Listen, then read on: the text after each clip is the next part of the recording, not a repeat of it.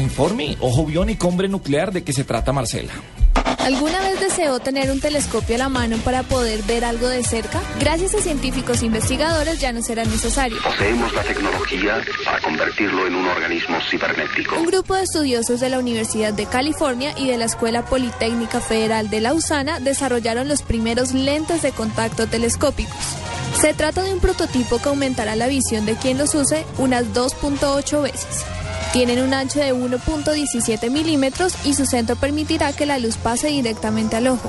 Los lentes de contacto permitirán a los usuarios elegir si se desea ver en modo normal o en el formato telescópico gracias a un filtro polarizador que funciona de manera similar a los lentes 3D activos.